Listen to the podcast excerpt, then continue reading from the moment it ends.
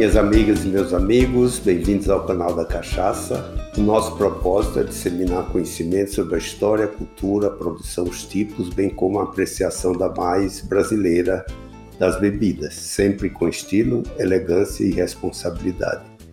Eu sou Jair Martins, o cachacista, e nossa conversa de hoje será dedicada aos escritores da cachaça. Trata-se de uma homenagem àqueles que se debruçaram e ainda se debruçam né, em todos os ramos do conhecimento relativo à cachaça, a sua história, as suas pesquisas, para desvendar os mistérios né, de mais de cinco séculos da mais brasileira das bebidas. Para começar, é bom falar sempre dos ciclos econômicos do Brasil. Todos sabem que o Brasil passou, desde o seu descobrimento em 1500, passou por vários ciclos econômicos, né? Desde o pau-brasil, o período do ciclo da cana-de-açúcar, depois veio a pecuária, a mineração, o tabaco, o algodão e o café. Né? Quer dizer, foram ciclos importantes. E é interessante dizer, em termos de área ocupada também, quando a gente volta e analisa as capitanias hereditárias, um dos ciclos que mais ocupou espaço territorial do Brasil foi exatamente a produção açucareira, ou seja, o ciclo do, do açúcar. Pode dizer, em resumo, que dos períodos em que se costumou dividir a história econômica brasileira, como eu disse, pau-brasil, açúcar, gado, algodão, ouro, café, é, o da cana-de-açúcar, inegavelmente, foi um dos mais importantes, né? Como sobre o produto da cana, né, tem se escrito mais intensamente, eu diria, nas últimas décadas, sobre a cachaça. Né? Autores de quase todas as regiões têm se dedicado a pesquisar o tema para resgatar as raízes socioculturais da civilização do açúcar, que foi a época áurea né, do período de colonização portuguesa. Né? Como um traço importante da formação econômica do Brasil, que traz significativo valor histórico e cultural, a civilização do açúcar tem influenciado fortemente a gastronomia, a drincologia, né, o modo de receber, o artesanato, a literatura, as manifestações religiosas e étnicas e o turismo.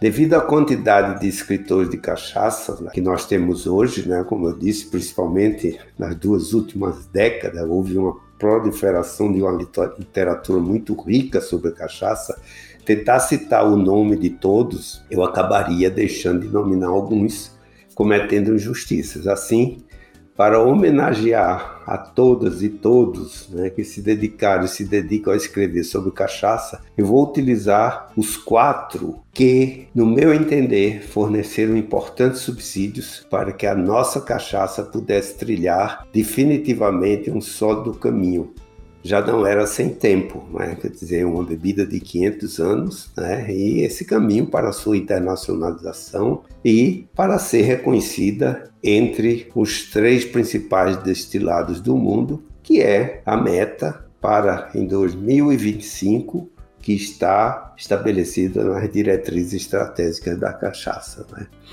Então, posso dizer, com toda essa história cultural da cachaça, a influência socioantropológica, né? Ela teve influência em tudo, né? E os livros, né? Os escritores falam muito sobre isso.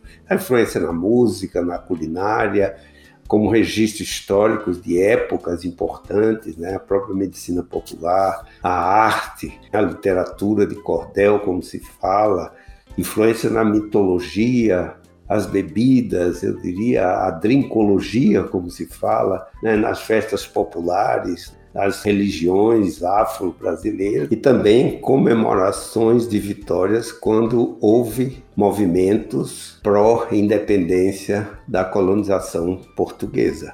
A influência socioantropológica da cachaça é muito grande na nossa cultura.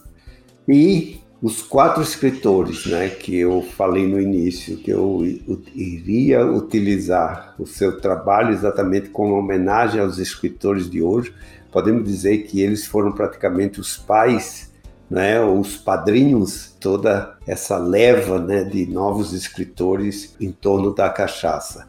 Então nós falamos do Luiz da Câmara Cascudo, do José Lins do Rego, do Gilberto Freire e do Mário Souto Maior.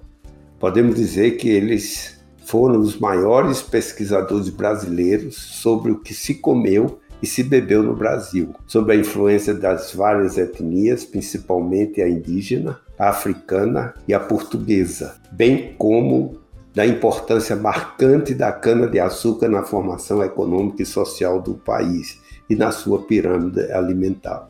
Então foram esses quatro ícones que eu escolhi para homenagear todos os escritores da cachaça. Então, falando primeiramente do Luiz da Câmara Cascudo, lá do Rio Grande do Norte, ele nasceu em Natal em 1898 e faleceu em 1986. Ele foi um historiador, sociólogo, era muito eclético, musicólogo, antropólogo, etnógrafo, folclorista, era também poeta, cronista, professor, advogado e jornalista. Era bastante é, preparado e muito eclético, né? Ele passou toda a sua vida em Natal e dedicou-se ao estudo da cultura brasileira. Foi professor da Faculdade de Direito Natal, que hoje é o curso de Direito da Universidade Federal do Rio Grande do Norte, e o Instituto de Antropologia chama-se Luiz da Câmara Cascudo em homenagem à sua obra volumosa e de grande relevância, né? em particular sobre a história, o folclore, a cultura popular e algumas obras, que têm servido de referência para todos nós que escrevemos sobre a cachaça. Então, uma das obras bastante, eu diria, significativa é o compêndio A História da Alimentação do Brasil, quer dizer, muito rico em contar toda essa situação né, antropológica, falando da indígena, da africana e da cozinha portuguesa também. Depois veio a obra Sociologia do Açúcar, ou seja, em torno da cana-de-açúcar, da civilização do açúcar, pois ele também escreveu o Dicionário do Folclore Brasileiro e teve uma obra dele que praticamente todos os escritores né, que falam de cachaça utilizaram como referência, que é o famoso Prelúdio da Cachaça, bastante conhecido. Depois descendo, chegamos na Paraíba, onde encontramos José Lins do Rego Cavalcante, nascido em 1901 e faleceu cedo, em 1957. Nasceu na Paraíba, no município de Pilar. Era uma figura né, muito importante entre os romancistas regionalistas mais prestigiados da literatura nacional.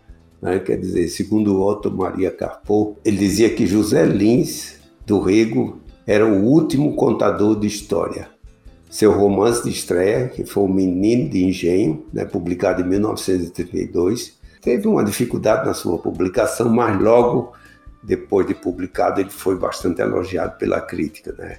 E é importante dizer que ele tinha essa situação, né, em torno do engenho de açúcar devido aos seus antepassados, né, que eram em grande parte senhores de engenho e legaram a ele essa riqueza em torno do engenho de açúcar, né, que ocupou toda ou boa parte da sua infância.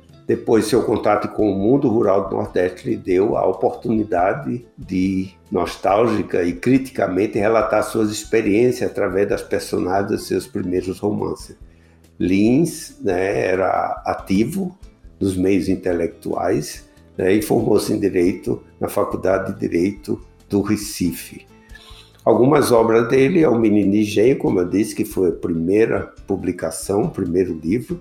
Depois veio Banguê, exatamente é um tipo de, de, de engenho, né? o ciclo da cana-de-açúcar né? e fogo morto. Vocês podem ver pela obra que ela era muito voltada à civilização do açúcar, ou seja, à cana-de-açúcar. Depois descendo mais um pouco, chegamos em Pernambuco. Ali encontramos Gilberto Freire, né, que nasceu em 1900 no Recife e faleceu em 1987 foi um polímata brasileiro. Polímata é a palavra que se usa para aquele que se dedicava a vários tipos de, de conhecimento, né? E nele procurava e se destacava muito.